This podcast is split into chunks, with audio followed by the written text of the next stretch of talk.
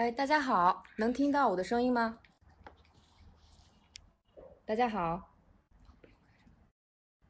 我们的直播马上就要开始了。如果大家可以听到我的声音，大家请扣一。如果大家可以听到我的声音，大家请扣一。好的，大家请扣一，让我也先看一下有多少的学员在等着我们边老师的出场啊。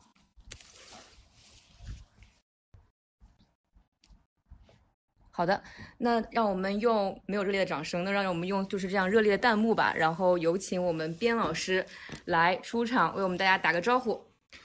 大家好，我是边宏伟啊，非常感谢喜马拉雅这个平台啊，让我第一次用这样音频的这种方式啊，与大家能够互动啊，而且呢，以后可能这种方式会伴随我们很久啊，一起在资本市场我们一起。共同的努力啊，赚钱。同时呢，也希望大家能够在未来投资过程里面跟我们一起理性的投资。当然，首先啊，我们为了感谢啊那么多粉丝在过去一两周以来的支持啊，我想在直播开始之前，我们通过一个小活动呢来送给大家一些福利。可能有的朋友已经知道了啊，我在喜马拉雅的付费圈子已经上线了啊，也是受喜马拉雅的邀请，它的这个付费圈子叫边锋伟投资圈。有很多人已经在投资圈里面了啊，在圈子里呢，大家可以除了收看和收听我的一些每日的解盘内容啊，还有一些周报的内容之外，我们还会每周我大概会抽出半小时左右的时间来增加互动啊。我希望在增加互动的时候，我们可以解读政策、解读行业啊，个股呢我们就暂时啊可能没有这个福利，尽量的为大家更多的去答疑啊。同时呢，我们也会在今天的互动的直播过程里面。尽量的增加一些福利送给大家，我也准备了很多的福利啊。接下来呢，我们先让我的助手欢欢啊来介绍一下我们今天的一些小福利，也希望大家积极的参加。哎，对，接下来我给大家介绍一下边老师的付费投资圈呢。我们原来的价格呢是在一千九百九十九一年，那现在呢，我们对边老师的铁粉啊，也就是现在正在观看我们直播的铁粉们，我们有一个内测。那今首先今晚我们会放六个免费的内测名额。给到我们幸运的粉丝，也就是说，我们将进行两轮的抽奖，每轮抽三位幸运的粉丝来得到我们这样的一个内测名额。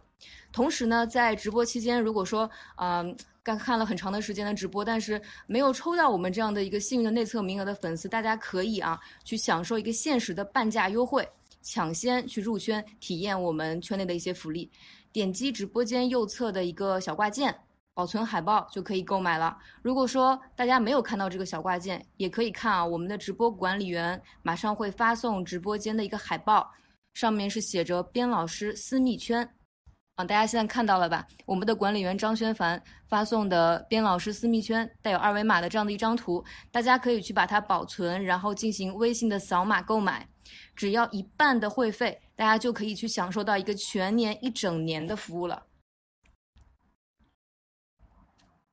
那接下来啊，我们先来进入一个最热烈澎湃的一个环节，就是我们今天抽取前三名的幸运粉丝，然后送出我们一个免费的全年的内测名额。嗯，我会邀请边老师来跟我一起去参加这个活动啊。一会儿我会这样子说，我会说三二一开始，然后我们大家呢一起看到右上方，右上方有一个分享的按钮，对吧？我们就把这个按钮呢去分享到你的微信朋友圈呀，或者分享给你的微信群呀、微信好友都可以。在分享之后，直播间就会显示说某某某分享了一个直播间，然后但在我一按开始之后，边老师喊停。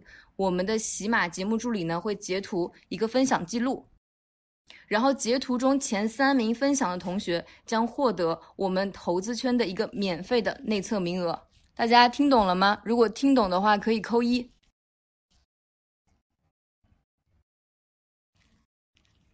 好，我看已经有很多学员在分享直播间了。那我这样啊，我现在大家做好准备啊，我要开始喊了，做好准备，三。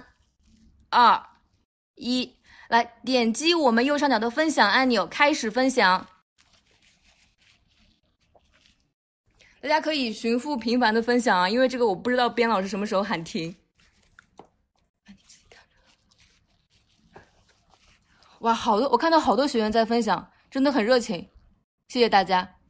这边老师还没喊停啊，我们再我们再积极分享一下。边老师特别会吊我们胃口。好，停啊！谢谢大家啊，谢谢大家。哎，边老师喊停了，来有请我们刚那个喜马嗯喜马的助理把边老师喊停的时候的那一张截图发上来。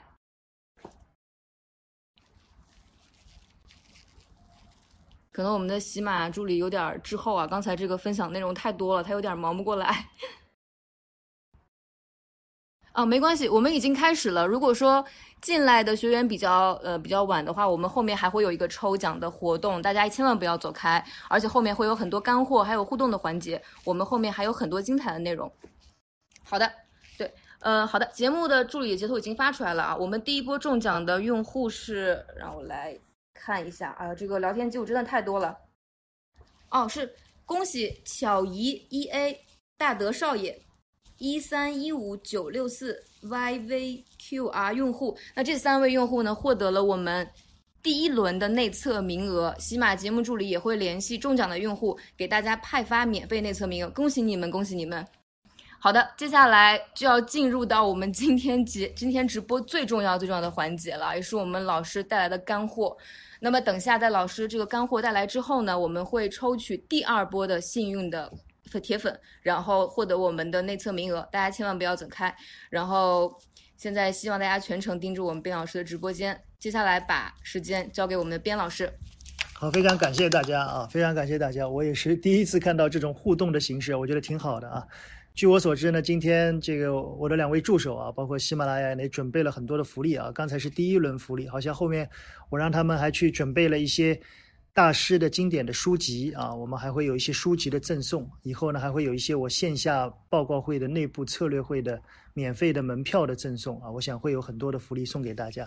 一方面呢，我是希望这样的互动形式能够给大家更多的在投资过程里面的乐趣啊。另一方面呢，我们也希望能够体现我们更多的与大家一起投资过程里面的真心的一种祝福和服务吧。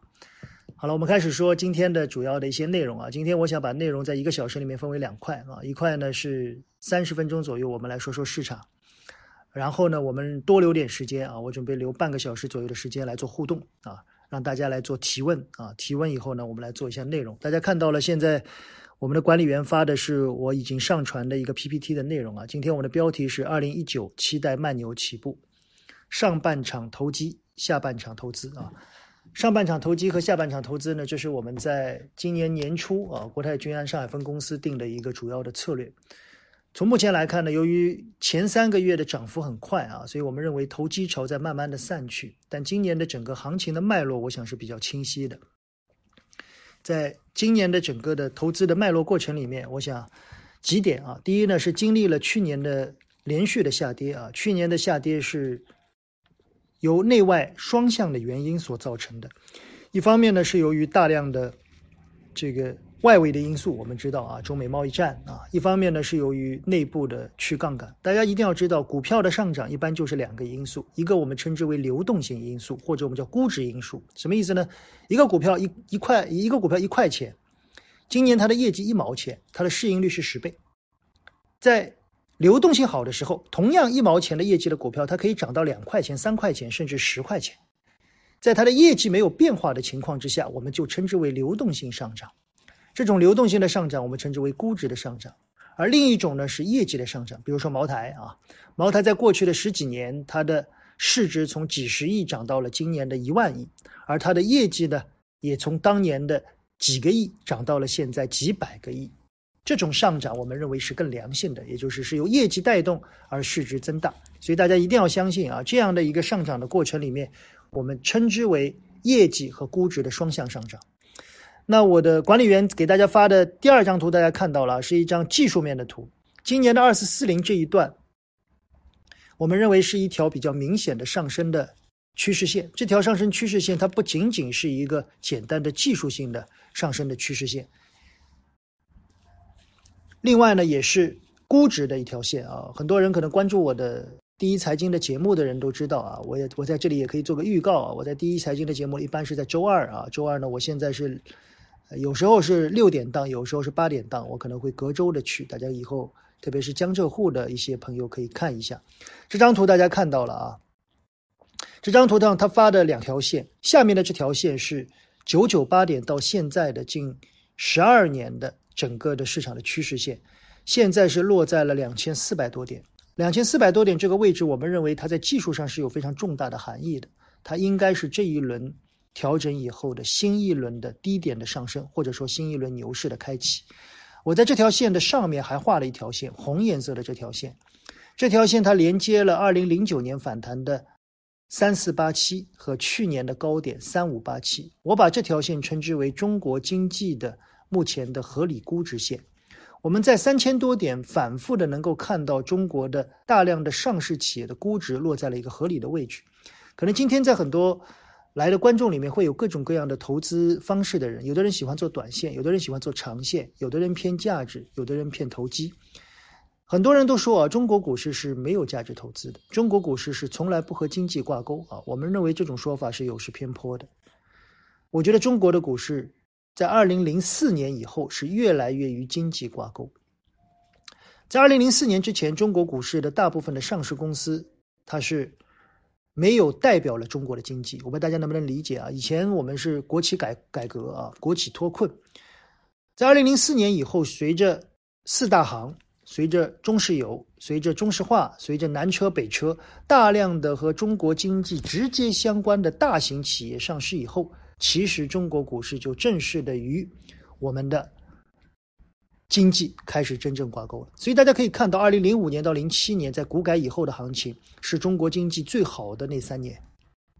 二零零八年金融风暴，股市大跌；二零零九年我们投了十万亿信贷，四万亿大涨；二零一一年到一二年，整个的副作用大水漫灌以后的企业的产能过剩出现了大跌。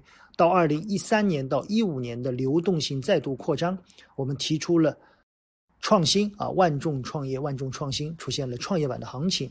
到二零一五年以后的流动性收缩等等等等，大家应该发现我们的行情是越来越与基本面相关。所以此时大家一定要相信啊，我们的市场是与经济相关的，我们超前或者滞后于市场一般在三到六个月。所以现在如果还有人说中国股市与经济不相关，我是不太同意的。我认为，随着我们的投资结构越来越全球化，中国股市一定是与经济越来越相关的。其次，大家来看第二张图啊。第二张图，我们给大家的是一张估值图。这张图上呢，是我摘取了本周的目前的整体的估值水平啊。大大家打开这张图，大概可以看到目前的估值的水平啊。创业板四十多倍，中小板三十九倍，上证十五倍。是这个深圳 A 股二十七倍，我我上面写了句点评啊，蓝筹的估值呢略低，整体的水位接近均值，这个均值就是我上面这张图给大家的那条横线，大概在三千四五百点左右。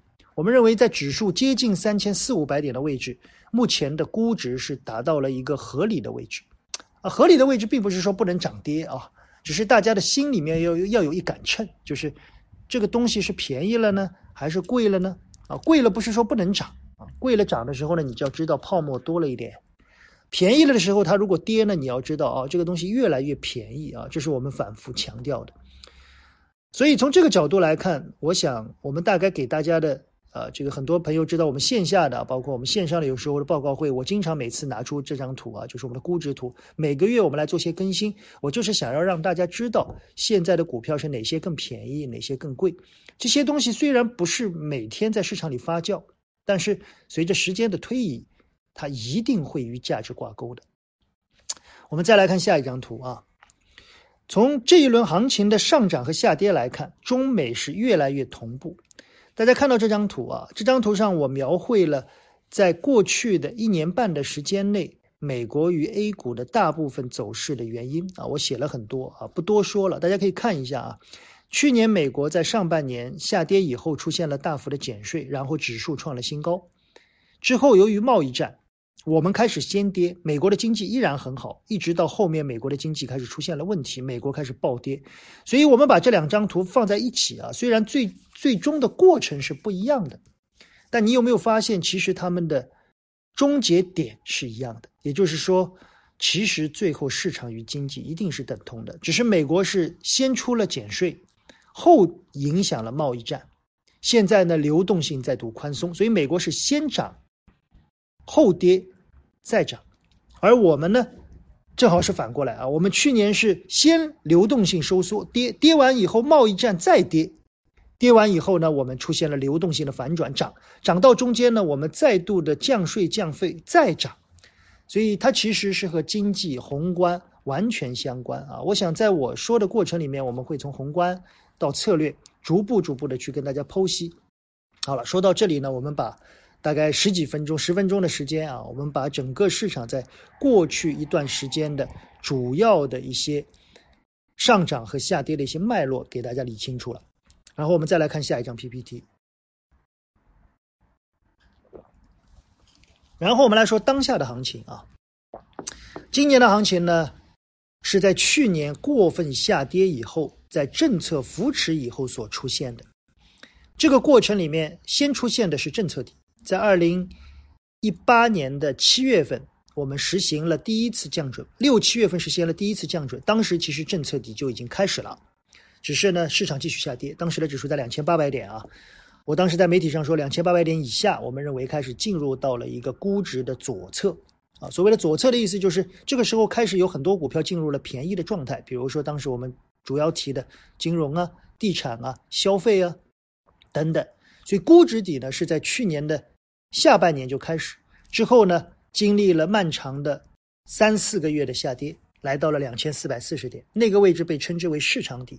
市场底往往是一一个点，而政策底和估值底呢，往往是一条线啊，它往往时间会比较长。而现在在三月份的经济数据出来以后，在二零一九年的三月份经济数据出来以后，我们大概看到的是一个经济底。所以在整个的罗列上，我希望大家在脑子里面要有几条线啊：政策底、估值底、市场底、经济底。那么现在的行情来到了三千两百多点啊，我们说到现在，我想大家脑子里面有几个观点。第一，现在这个位置从我刚才画的那条第一张图的线上来看，大家应该明白，现在的这条线基本上达到了合理的估值区间，合理的估值区间。所以这个估值区间应该说在这个位置是比较合理的，我认为不太会马上的穿越或者大幅度的超越这个位置，大概在三千四五百点。第二。在三月份的社融数据出来以后，我们看到了在上周的央行的报告，很明显的告诉我们，流动性不会再宽松了。注意，我用的是不再宽松，而不是收紧，这两者之间依然有差距啊！我不再宽松和收紧两者是不同的啊，不是说怎么是怎么说呢？就是说我不再对你好了，并不表示我一定要对你坏，对不对？我想这大家应该能够理解。所以未来的。货币政策应该是一个逐步温和的过程，我不认为会大幅度的收紧。我们的经济刚刚复苏，我相信没有一个傻瓜会在经济刚刚复苏的时候把它摁死在襁褓之中。所以我个人认为，未来我们的流动性不及预期，是从宽松到不再宽松。其次，业绩不达标，在最近我们看到了主板大量的企业出现了。逆反状态啊，很多企业甚至是推翻了原有的预告啊，由于减值的因素出现了业绩的大幅度下滑，所以我认为目前一致状态之下的风险到底在哪里？第一个风险是流动性风险。原来大家期盼水能够不断的流进来，现在不可能了啊，水可能在某一个时间点上要适当的平稳了。那么那个时候，那些依靠着流动性炒作预期的资金，它会退潮。其次呢，四月份是年报、季报甚至半年报预告最重要的密集期。这个时候呢，很多股票要进入叫什么正尾期？什么叫正尾期呢？你一个股票涨了百分之五十，在过去的三个月里面涨了百分之五十以后，你出来的业绩是不是也涨了百分之五十呢？如果你的业绩没有涨百分之五十，哦，那么你就要考虑了，这个时候它的股票。会不会回到，比如说你的业绩才涨了百分之三十哦，那你就要考虑你是不是涨多了呀？你的业绩是负增长，那么你是不是应该跌回去呢？当然，这里面我们指的业绩有两个，一个是静态的，现在出来的业绩的对应；一个是动态的，你预估它半年度的业绩怎么样？这两者要对应。所以在最近，虽然我们看到指数的跌幅很小啊，到今天为止还在三千两百点以上，指数跌了一百点都不到。但是个股的跌幅远大于指数，这就是我们常说的叫非系统性的风险，非系统性的风险在明显的放大，而且我认为在未来的两周时间内啊，也就是在五一节前后，非系统性的风险依然非常非常大。我认为会有很多股票的跌幅远远的大于指数，远远的大于指数。第三个，科创板，今年最重要的大戏啊，可能会在二三季度。正式的开锣啊，我们倾向于时间在六七月份的概率高一些啊，当然这只是我主观的判断。所以现在那些在过去的两个月投机很盛的那些资金，很有可能啊，很有可能现在会休整，厉兵秣马啊，一一直到科创板开啊，我们倾向于科创板在六七月份开。今天我们简单的来说一下科创板啊，我对科创板的一些观点，第一。科创板它到底是一个什么样的目的啊？我想科创板的核心目的大家都知道，科创科创嘛，要扶持更多的科技创新型的企业。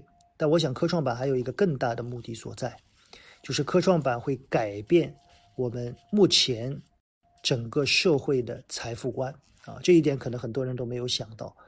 中国过去三十年的改革开放啊，最大的财富观其实就是做企业。很多人说跑关系啊，各种各样的提法都有啊。我想这个改革开放是粗放的，啊，我们看到很多企业家啊，或者很多做企业的人呢，虽然我们说文化不高啊，但是呢身财万贯啊。在这样的一个状态之下，很多人呢让子女啊更多的不考虑学习，而考虑更多的去做各种各样的啊，我们认为不利于长期社会发展的。而随着科创板的开创，我们认为整个财富观会有比较大的改变。我想在科创板开创以后的三年内，我们可能会看到大量的亿万富翁从原有的大量的中小企业变成了大量的知识型的科技型的人才。我想，也许五年、十年以后，很多人更愿意让他的子女去做工程师，啊，去做这个博士。他们会有更高的收入，所以我认为科创板对未来中国的十年、二十年将有非常大的财富观念的改变。其次，我们来说说资本市场。科创板上市以后，我认为它的最低配置是创业板啊，这个观点和之前的新三板完全不同啊。我们当时在新三板二零一五年年中以后，当时要推出的主要当时的想法是，当时的新三板，我们认为它的最上限是创业板。而我认为科创板的最下限是创业板，也就是说，科创板出来以后，它引起的重视程度和企业的创新型程度应该会优于目前的创业板，所以它一定会分流资金的，它一定会分流大量的创业板的资金。当然，它分流创业板的资金的同时，它可能由于一些行业和创业板类似。也可能会带动一些创业板的炒作，就我现在不知道，我不知道到时候的情绪是怎么样的。但是从长期来看，我们倾向于科创板对创业板的影响应该是存在的。那么它影响什么东西比较少呢？影响一些龙头的蓝筹类的企业比较少。科创板里面不会有茅台，不会有中国平安。不会有招商银行啊，不会有海螺水泥，不会有三一重工，不会有万科，不会有宝钢啊，所以对这类企业没有什么分流作用。那大家想，科创板里面会有什么企业吗？现在我们说的芯片啊，这个多晶硅啊，芯片里面的，比如说半导体啊、生物医药啊，各种各样的技术含量比较高的那些企业一定会上市。那如果市场在水位没有增加的情况下，那一定要分流人去投资这些企业嘛？无论是投资还是投机，它一定会分流啊！我想这个是一定会出现的。所以科创板上市以后，我在这里写了啊，它到底是分流还是给市场火上添油？我倾向于是会有一个分流的作用。科创板的时间是在六七月份，它分流的是哪些东西？大家心里面要有谱啊，要有谱。我们说到这里啊，我们来总结一下，今天我想给大家主要说的意思是在。把整个这一轮行情的脉络在梳理以后，我们大概对当下的一个行情做出一个简单的判断。两句话：第一句话，投机潮退；第二句话，投资渐入佳境。也就是说，今年的行情的上半场在逐步的谢幕，今年的投机潮的另一段可能要到科创板上市了。由于科创板的交易制度现在更更宽松啊，上市的五天没有涨跌停板，上市以后每天是百分之二十的涨跌幅，所以即使有第二波投机潮，我们也倾向于要到六七月份，可能要到三季度到来。所以现在投机潮已经退去，流动性在慢慢的收缩啊。引用这个巴菲特的一句名言啊，当潮水退去时。你总要知道谁在裸泳啊！这个时候，大家要关注自己的股票，哪些是在裸泳？投资渐入佳境。我们来说说接下来的机会啊。最后，我们留十分钟的时间来说说机会啊。那接下来的机会会在哪里？如果从中长期的角度来看，大家应该理解啊，它最重要的机会我在这里写了：蓝筹加科创。我想，如果不出意外。在未来比较长的时间内，比如说我们以时间来看啊，从五月份一直到明年，我认为未来的最重要的机会在于两块：一块在于蓝筹白马，一块在于科创。这是中国未来最重要的两个投资方向。蓝筹的主要方向啊，我们可以看到白马创新高啊，在过去的三个月创历史新高的股票大概有一百多家。如果你把新股和次新股给拿掉，创历史新高的股票里面有百分之八十集中在那些最让大家耳熟能详的那些企业上，比如说刚才我们说到的茅台，比如说招商银行，比如说中国平安啊。我们并不是在现在去推荐这些公司啊，我们在去年的四季度我们就给很多的投资者，让他们重点去关注这些企业。我们说慢就是快啊，投资之道就是求稳求慢。快这个东西，每个人心底都想啊。当你买了个股票，谁不想第二天涨停嘛？但这个东西也不是你能求来的。所以有时候，当你把心放平啊，我买一个茅台啊，六百块钱买的，我希望它能够涨两年，涨到七八百，诶，它说不定就能给你惊喜，半年涨到了九百。所以我希望大家能够在投资的时候放平心态啊。投资这些企业最大的好处是，它其实给你能够有比较稳定的收益，而这个稳定的收益随着企业的增长，你至少不会在报表的时候去考虑他们会不会有商誉减值啊，哦，他们会不会有一天要退市啊，啊，不会出现这样的黑天鹅。你只要每个季度认真的去看一下他们的报表，哦，看下来没有问题，公司还是那么的好，你就安心了。第二呢？你在投入的时候，大概要给自己一个靠谱的估值啊，比如说茅台的估值，你是给它二十倍呢，还是二十五倍呢，还是十五倍呢？你可以给一个估值。那给了这个估值的意思是，达到了这个下限的时候，或者均值的时候，你可以出手去买。所以现在我们再来谈这些企业，我并不是让大家在现在去买入，我甚至认为这些企业，比如说茅台现在九百五十块钱，我认为是偏贵的。但是我希望今天在群里面的。很多的投资者，大家要习惯把这些中国最核心的，或者说当下最优质的企业，习惯性的放在你的自选股的股票池里面，一定要习惯。当有一天他们又出现了某一些事件，或者又出现了某一些市场的事件，比如市场一起跌了，你要习惯性的再打开它们，看看这些公司有没有变坏，茅台是不是还在商店里面那么的紧俏？如果是的话。你要习惯性的去把它买下来，我们叫逆势的投资，只投最优质的企业。这些优质企业至少要在很长很长的时间内，长时间的停留在你的股票池里面。我希望很多投资者要学会在最好的公司里面去做波段，一定要长期的关注中国最优质的企业，他们会使很多投资者长期能够获得一个。稳定的跑赢市场的收益。第二，混改啊，今年是混改很重要的一年啊。为什么这样说啊？如果大家去看在上周的政治局会议里面，其实政治局会议谈了很多啊，比如说关于货币政策，关于房地产的这个“房住不炒，一城一策”，可能很多人都没有看到过，在这一次的政治局会议里面有一段很重要的讲话。未来中国的经济结构性的发展过程里面，我们将非常的重视有高质量的改革开放的机会。我认为这句话将是未来很长时间中国经济发展的又一个重大的引擎。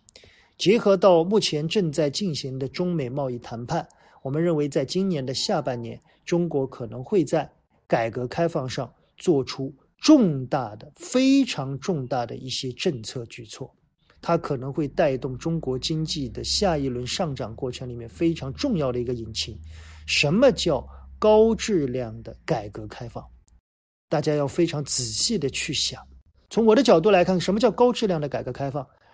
一是更融入国际社会，二是要有更好的效率。怎么样有更好的效率嘛？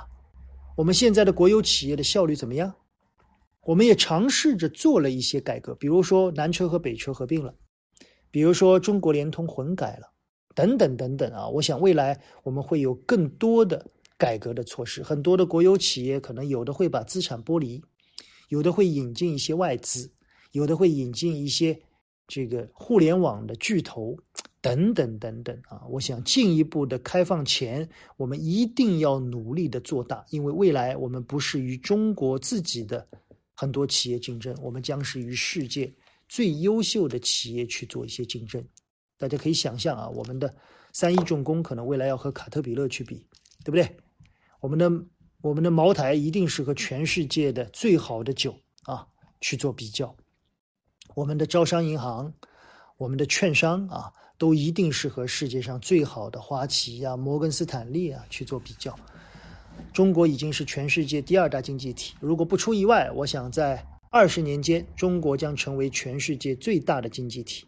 所以在这样的一个过程里面，我们一定是一个融入国际化的过程。所以我认为混改将是非常重要的一步啊！我们在去年年底，我们曾经重点关注过一个。呃，一个集团啊，我们今天当然不做推荐啊。一汽集团，我想今天有很多的朋友可能是我们原来的微信号或者微博的用户啊，他应该知道我们在去年，包括今年年初，我们都重点的关注了这个一汽集团。我们在一汽集团的讲解里面，我们讲解了一汽集团哪些公司啊可能会做股权转让，哪些公司可能会做这个。整改哪些公司会变成壳？哪些公司可能会整体上市啊？哪些公司可能会控股股东变化？确实要有一定的专业性，但是我想这是一条思路啊。现在一汽集团已经多个方案已经出来了啊，还有部分的企业目前的控制权依然还没有着落。我想未来还会有机会，但是当然第一波的机会已经结束了。那除了一汽集团之外，军工里面的很多集团啊，比如说化工里面的一些集团啊，包括整个。建材行业里面的一些集团啊，我希望大家能够定下心来，把很多的央企的大集团梳理一下。什么叫梳理啊？我们举个例子，比如说中化集团，中化集团旗下有十几家公司，有的公司是做化肥的，有的公司是做农药的，有的公司是做轮胎的。哦，每个公司里面的控股权都不一样，有的公司现在经营的好，有的公司经营的不好，有的公司已经引入了外资，有的公司现在是纯做科研的。你看懂这些公司，然后呢，根据他们近一年的所有公告，有的公司换人了，有的公司的总经理换了，有的公司的股权转让了，每一个背后都一定是隐含着一些长期的可能要发生的机会。我们希望这些机会最终是可以给大家实现收益的。它的时间短的可能三到六个月，长可能六到十二个月。但它的好处是，这些集团里面的公司一旦进入了你的这个关注以后啊，你可以长时间的关注啊。就像我们说，我们在去年十月份关注一汽集团，到现在为止，看到一汽夏利也好，一汽轿车也好啊，一汽富威也好。至少在这半年时间里面，我看最少的涨幅都有接近百分之四五十，多的已经超过了一倍。所以你其实花可能一个星期、两个星期的精力，你可能一直可以在一两年内长时间的去关注他们。最后啊，我们来说这个最后的这个机会啊，科创板。科创板在七月份马上就要这个挂牌了啊，我们估计在六七月份啊。在六七月份，我想今年一定是能够有机会挂牌的，三季度的概率很高。在科创板的投资上，我给大家的两句话：一呢，先投机后投资。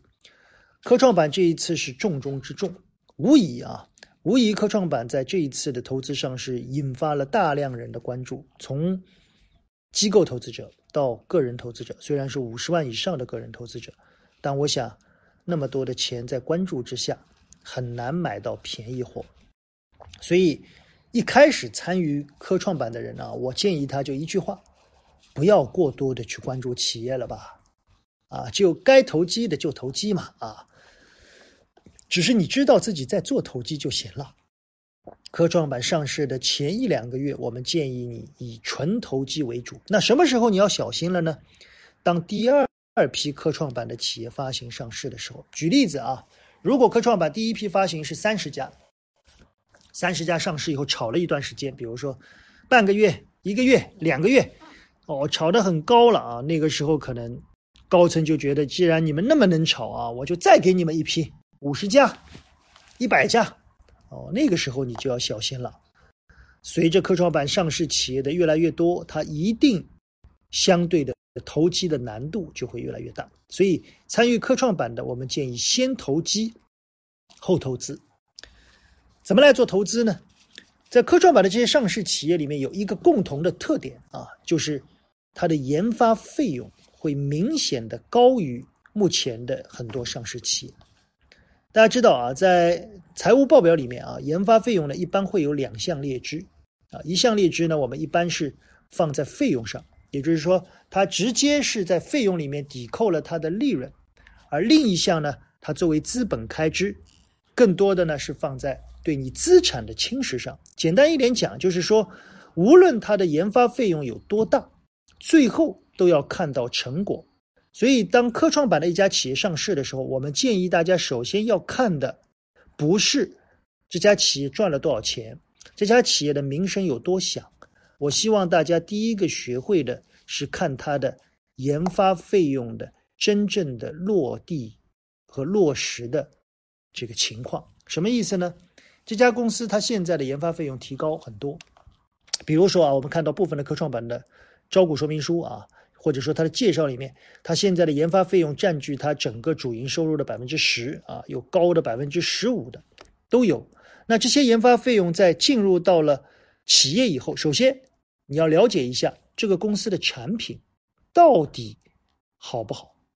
什么意思呢？就是说，如果你看到一家公司它的研发费用非常非常的多，诶，但是这个公司的产品你听都没听过，或者在行业里面你都没有了解过，那你就知道，即使他花了再多的钱。他离最后的赚钱可能也还有几步路，所以我们希望的是这家公司它既有一定的产品，同时又愿意投入很多的研发费用。那这样的企业，我们认为从长期来看，它一定是有希望的。它又能够有好的产品，同时又愿意投入更多的钱去研究，那他一定在这个行业里面能够立足，并且能够领先，并最终产生更高的毛利润。我希望这一点对很多的投资者在判断未来科创板的企业里面尤为重要啊！我再说一遍，在科创板的企业上市的时候，我第一个关注的是它的研发费用。第二，我们不仅仅的关注它研发费用的高低，而是跟它的研发费用相关的整个产品，我们要去做一个了解。比如说，我们举个例子啊，比如说半导体，半导体的行业在这一次的科创板里面上市了不少。哦，那你看到了这个半导体的行业里面，你先要去查这个半导体的企业在目前的这个半导体行业里面，它的地位大概是怎么样的？也就是说，你要了解这个产品到底在目前国内是不是比较明显的领先。第二，我们再来看看同行业的研发费用的配比。啊，如果这个半导体的行业里面，人家的研发费用都是投入百分之十五二十，你投了百分之十，那说明你也不多。如果人家都投了百分之五，你投了百分之十，那在同样的产品出来的效果上，你还愿意投更多的钱下去，那我就认为你能有比较好的未来啊，这是我们的判断。所以在科创板的企业的估值上，我们建议大家对它的利润在进行估值的同时，我希望大家对它的研发费用再进行一个重新的估值，这样估出来的值呢可能会更标准一些。好了，最后。我们今天这个说了半个多小时啊，我想这是我们第一次啊，我也是第一次给大家阐述这样的一种方式啊。我不知道讲的时候呢，语气啊、语调啊、语速啊，大家是不是能够习惯？而且这个 PPT 的模式呢，大家能不能看清啊？我们是第一次尝试，我想以后会越来越好啊。以后呢，我想再说一些投资方法、投资理念啊，各种各样的一些模式，都希望在这样的一个方式里面啊，跟大家偶尔的互动。啊，偶尔的直播啊，当然我们有更多的文字出现。我们今天的这个前半个多小时的关于市场的内容就到这里啊。我想今年的行情呢，我们最后给大家一句话：慢牛刚起步啊，大家呢慢慢来，不要太急，好吧？接下来我把时间交给我们的助手，看看还有没有其他的一些福利。感谢边老师半个小时十分精彩的浓缩的干货。呃，我现在想问问大家啊，大家如果说觉得十分精彩，听得很过瘾，听得很开心的，给我们回复六六六好吗？回复六六六到我们的直播间，让我看到。哦，我看到了好多好多的粉丝学员在刷屏啊。嗯，今天我们的直播最高在线也将近六千人，参与人次有将近四万。那么还是希望大家能够积极转发。呃，我们的直播间到朋友圈或者到你的微信上好友，让边老师成为今天喜马拉雅上的一个人气王，好吗？呃，接下来就是在我们马上就要进入的一个呃。抽取第二波幸运用户的一个环节啊，我想先解答刚才直播间很多用户问到的一个问题，就是关于喜马拉雅上边老师上线的这个投资圈啊，除了目前内测的费用是十分优惠，就是半价的一个费用就可以享受一整年的一个服务之外，可能这个上面跟边老师其他平台上的一个产品有什么区别？我觉得边老师可以简单的说一下。好，跟大家介绍一下啊。呃，这个产品呢，它其实主要还是一个音频的内容啊。呃，我想它主要的内容呢，从丰富性来看啊，由于它的局限性，因为它目前还没有大量的视频啊，它视频的时间还是，所以它的局限性还是跟我原来的微博和微信平台还是有差距。但是呢，它的最大好处就是它有音频。那么它第二个优势呢，就是可能我每周啊会抽半个小时。跟大家用主要以文字的方式会做一些互动啊，所以我想，如果呃原来就在喜马拉雅上的啊，或者呢觉得时间上能够这个不愿意花太多的时间啊去看一些东西，更多的呢能够得到我们一些简单的资讯啊，那我觉得呢这是一个不错，而且从价格上来看，它确实还是比较优惠的啊，现在一年也就是。啊，一千九百九十九，对吧？而且现在内测期间只有半价，一年九百九十九啊，所以我想它还是一个相对价格比较低的啊。虽然，所以从我来看呢，时间的分布上我可能不会花太多的时间，但更多的我们会用音频的方式来来尝试这种这种互动，还会有每周的一些短视频啊。所以每周我们目前是音频加一些文章加一些短视频，跟大家去做一些露出啊。我想在价格各方面，第一年应该我们是。包括考虑到这个整个的喜马拉雅的用户的需求啊，我们应该是一个非常低廉的价格来尝试。我们更多的是希望有更多的推广，更多的粉丝啊，所以大家可以先尝试一下。嗯，其实。不想说的很明白啊，大家可以理解为说，我们在喜马拉雅上这个投资圈其实是一个更多的开拓的一个过程，它的性价比本身就很高。那么其次呢，在内测期间呢，更是享受一个半价的优惠，所以大家可以去扫描我们管理员发出的这张海报，然后进去了解一下我们这个投资圈的一些活动。好的，接下来啊，我们要进入到又是十分激动人心的这个时刻啊，就是抽取我们第二波的一个幸运用户。嗯，抽取完这个奖之后呢，我们会进入到答疑环节。还是老规矩啊，刚才我们刚开始说的，呃，只要我一说三二一开始，我们就点击，呃，欢迎我们所有的用户点击右下方的一个分享按钮，分享我们的直播间到朋友圈。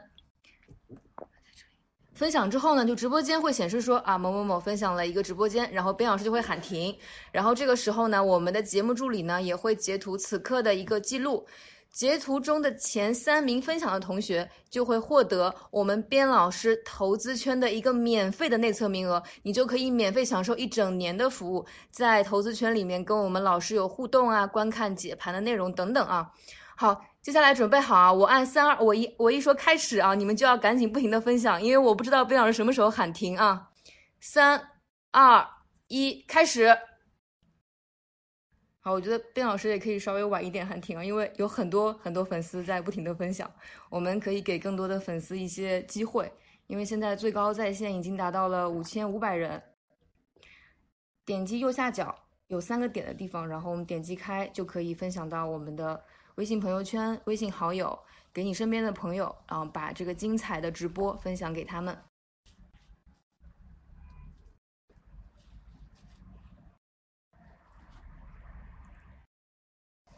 送书时代是在吧？等会儿书时代下一次，这这一次就是送名额好，停啊，停。好，冰老师喊停了。嗯，我们的助理是不是把冰老师喊停时候的这个截图发过来？然后我们看一下是哪三位幸运的粉丝抽到了我们这个免费的体验名额呢？哎，好了，出来了。让我们来看一下啊。这个实在是太火爆了，网速太慢了，我这里都……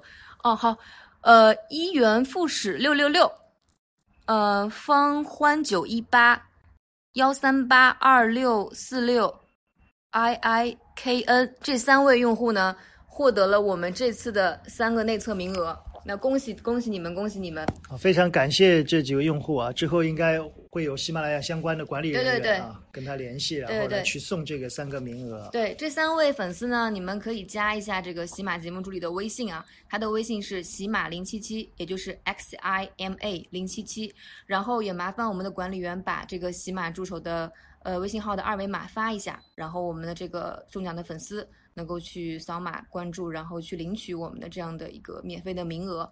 那要插一句嘴啊，如果说没有领取到免费名额的这个用户，也不要灰心，你可以直接去呃扫描我们的这个边老师投资圈的二维码，或者点击右上角的这个挂件，直接去购买进入我们投资圈，也可以加这个喜马助理的微信。然后进入我们现在的一个铁粉群，我们铁粉群呢会不定期的更新一些投资圈的内容，给大家相当于是尝尝鲜吧，看一看。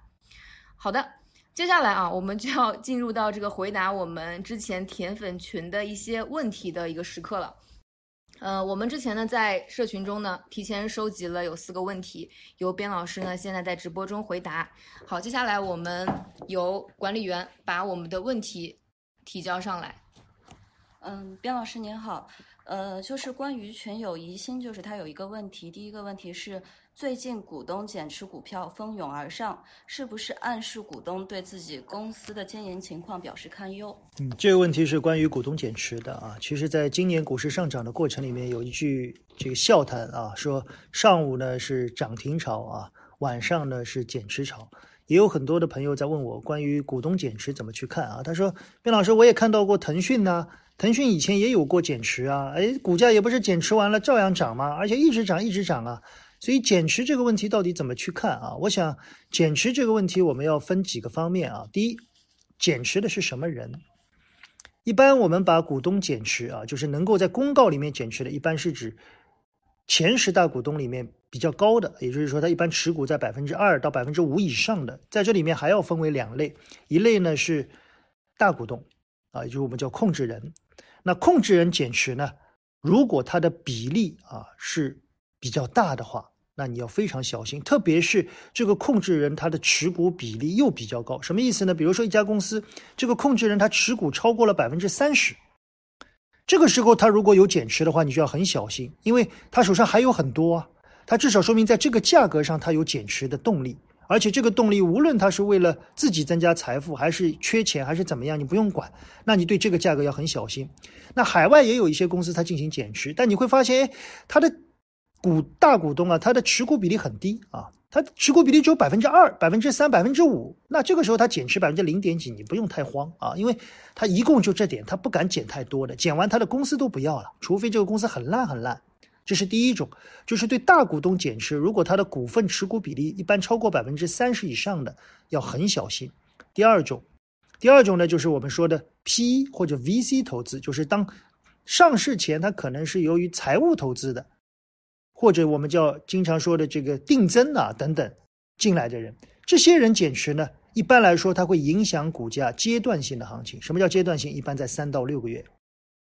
也就说它会跌的啊，它会跌，因为这些人他往往不是看重企业的非常长期的经营，他是来赚一票就走的啊。他可能在上市前六个月、十二个月就进来了，进来以后只要上市了以后只要赚钱啊，他们有规定一定要撤出的，因为他还要投下一个项目呢，这个钱要滚起来的。所以这些钱呢，他一般一定会减。哎，那你这个时候就要注意了啊，这些钱他一旦减完了以后，减完了以后，如果股价跌到一个低位，公司还不错，哎，反而可能是个机会啊，这是第二种。那么。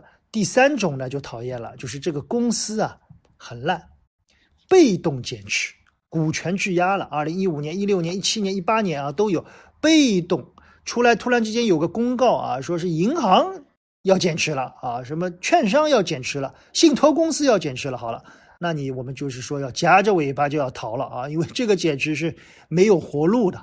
它不仅仅是告诉了你有被动方减持，而且往往是公司出现了巨大的经营性的问题。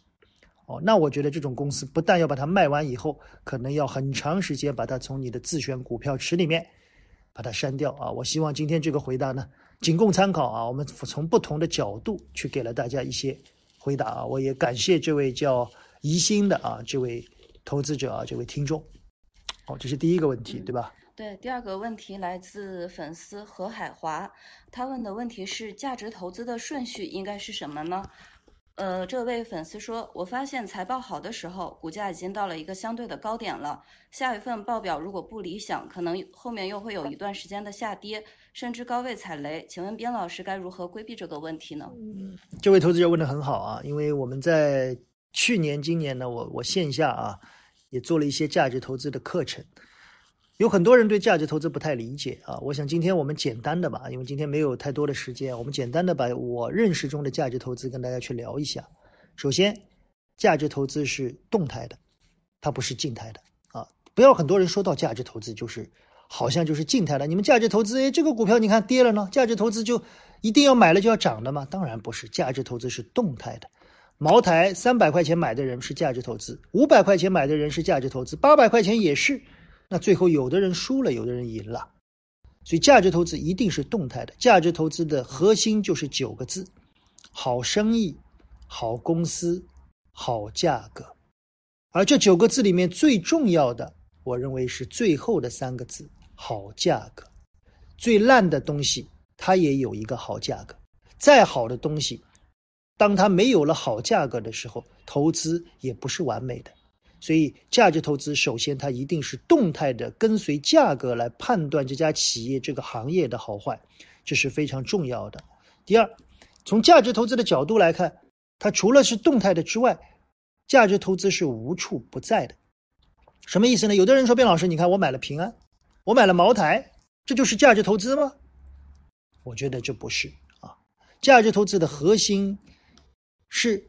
蓝筹股里面可以做价值投资，垃圾股里面也可以做，我们叫烟蒂型的投资啊。当一个股票跌跌跌跌到市值跌到很小很小，它的壳资源的价格你可以去参考的时候，它也是价值投资啊。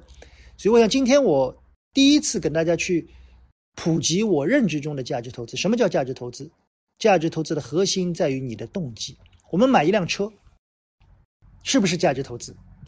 怎么去评估呢？我买一辆车，我今天是想要。消费去旅游，你当然不是价值投资，你是在消费。我买一辆车，今天去开滴滴，哦，那我就是价值投资了，对不对？我就是想要做投资嘛。我今天上了一堂课，我只是想去结交一个美女，哦，那你就是消费。我今天去上一堂课，我是为了更好的攻读，我为了出来以后找一份更好的工作，那你就是投资。我不知道大家能不能听懂这句话。价值投资的核心在于你判断的动机。我买了一个中国平安，我没有看过任何东西。今天中国平安拉了根大阳线，我买进了。你绝不是价值投资。我在经过了几天的分析以后，我认为中国平安值八十块钱，我在六十块钱买进它，我想要持有。我认为这家公司是很不错的。当那个时候你买入的时候，你就是价值投资。啊，这是我们今天给大家第一次来普及价值投资的动态的一些标准。我希望对今天很多来的人有一个对价值投资的耳目一新的感觉啊！以后我们有机会再来谈谈怎么来做价值投资，怎么来看财务报表。我想在很长的时间里面，我们会点点滴滴的跟大家去交流。嗯，第三个问题是来自粉丝胡娟的一个问题，他问到了一个和行业和公司有关系的问题。他说听了边老师娓娓道来里边讲的环保行业，那东方园林又是拖欠工资，又是接到证监会通知，请问边老师现在是否应该止损？呃，这个问题还是蛮尖锐的啊，因为在去年的四季度，特别是年底和今年的一季度，我们在很多的这个。我自己的一些这个自媒体上啊，包括在一些线下，我们都谈到了环保行业。在去年的去杠杆的过程里面，环保行业是最为困难的。但是环保行业，我觉得是最为无辜的啊，因为它本身是兢兢业业的在帮很多地方政府在做一些地方的项目 PPP 的项目，而这个项目的性质决定了环保行业本身都是企业先要垫资，后问政府拿钱。所以当你把现金流给取消的时候，它垫资出去了。但是他拿不到钱，所以你会看到大量的环保行业的公司在今年的年报出来的时候，都是两个问题。第一个问题是大量的应收账款，应收账款大家知道啊，就是我事情做完了，你钱没给我，打了张白条。第二个问题就是由于巨大的应收账款而导致了很大的有息负债，什么意思呢？就是那我工资还要发呀，我项目工程还要结啊，我只能借钱过日子了。所以这是今年大量的环保公司所出现的问题。这些公司里面做的越大的公司，它的问题就越大。所以在去年的四季度以后，我们知道政府出了很多的举措啊，比如说借款呢、信贷啊，很多环保公司呢也做了很多的项目，比如说有的呢卖股权呐，有的呢卖资产呐，有的索性把公司都让给了地方政府了啊，大股东都换成了国家了，各不相同。所以在这个过程里面。我想环保公司是很不同的。那我们呢？我们来谈谈最近啊这两天在风口浪尖的东方园林。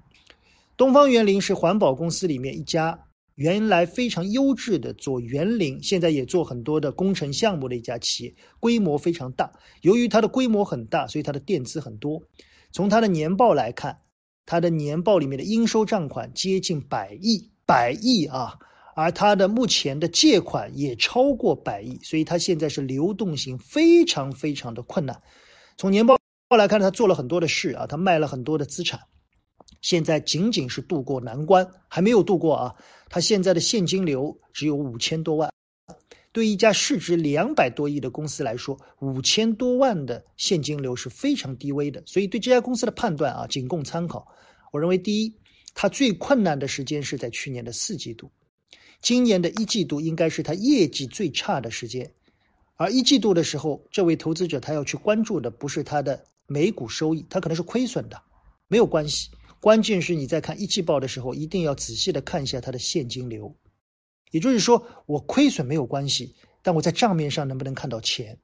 同时，你要看看它的应收账款。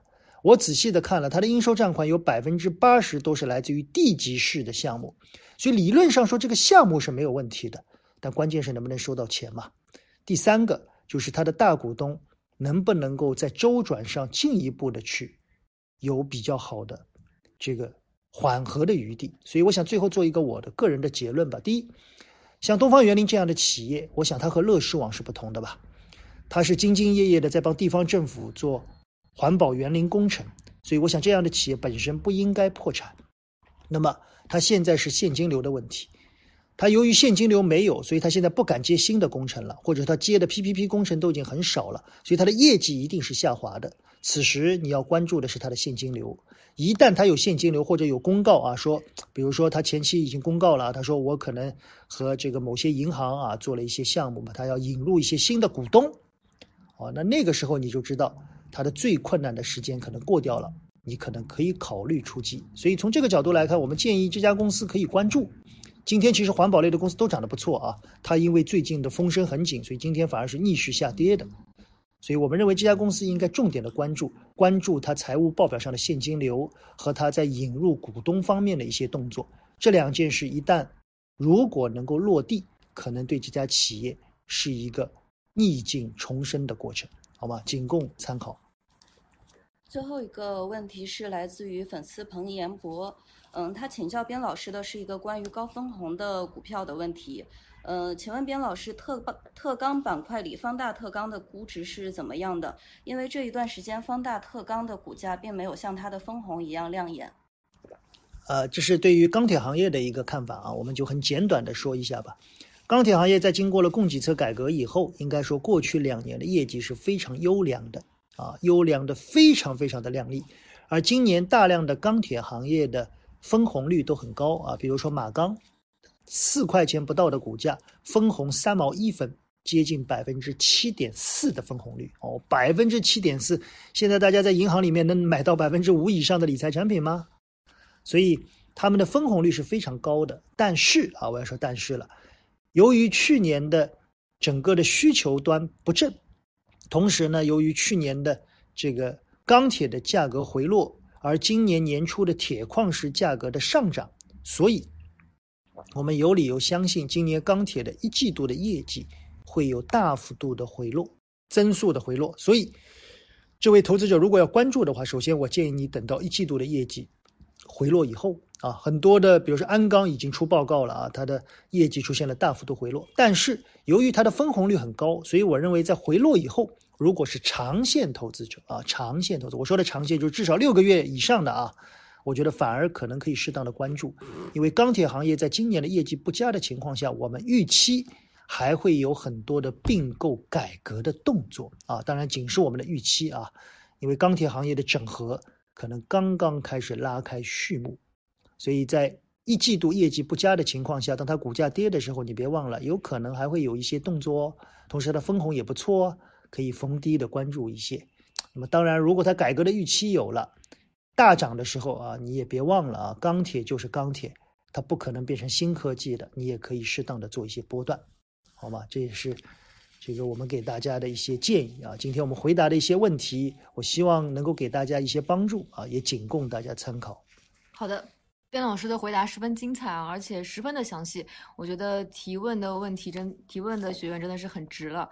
那边老师是这样的，刚才在您回答问题的时候，直播间一直在刷，也有很多提问。嗯，我们在参参与的用户呢，他们也很热情。您是不是能够在直播间中抽取大概一到两个问题，然后来做一个回答？那我们先让边老师看一下啊，刚才呃我们的学员都提了哪些问题？那其次呢，我再跟大家讲一下，就是如果说刚才呃，如果说比如说提问的学员呢还没有得到老师的回答，或者说你以后想要跟老师更多的咨询投资方面的问题啊，可以加入边老师的私密投资圈，在内测期间我们是限时享受半价购买的，这也是对我们铁粉的一个超值的福利。呃，点击直播间右侧悬挂的一个小挂件，或者说。呃，保存海报即可购买。如果说没有看到小挂件呢，我们也可以保存我们管理员发送的直播间的海报，微信去扫码购买就可以了，只需要五折的价格，你就可以享受到一个全年的服务，这是我们对铁粉的一个福利。呃，那边老师有没有抽到想要回答的问题，或者您觉得很有代表性的问题呢？好，我们最后再回答一个问题啊。我看有很多的投资者问关于地产板块的啊，因为最近呢，我在那个我们自己的互动平台啊，包括微信和微博上，我们都对地产行业，特别是在这一次政治局会议以后啊，做了一些解剖。我想最后我们来回答一个关于地产板块的一个问题。首先是在这一次的地这个政治局会议上，地产重提了“房住不炒”。很多人可能只关注了这四个字啊，其实，在“房住不炒”之后，还有四个字“一城一策”。这四个字其实是在过去半年里面新加进来的，所以我认为，在未来的很长时间内啊，三五年的时间内，可能“一城一策”才是中国房地产的新政策。从中国的经济发展来看啊，未来在不同的人口流入和不同的经济发展格局之下，中国一定是一个“一城一策”的格局。大家能够理解这个一城一策啊，就是并不是说都要限价，并不是说都要限购，并不是说每个地方的房价一定是不能涨的，也不是说每个地方的人口都在流入的。所以在这个格局之下，一城一策它其实是给了房住不炒的背后，有了各地政府更多的一些可以实施宽松政策的一些余地。我不知道大家能不能理解啊？所以大家看到很多地方现在在做很多的，怎么说呢？这个，呃。我们说叫抢人才啊！现在我们看到很多，比如海南呐、西安呐啊，都在做很多抢人才的动作。他们其实都对房地产会有拉动。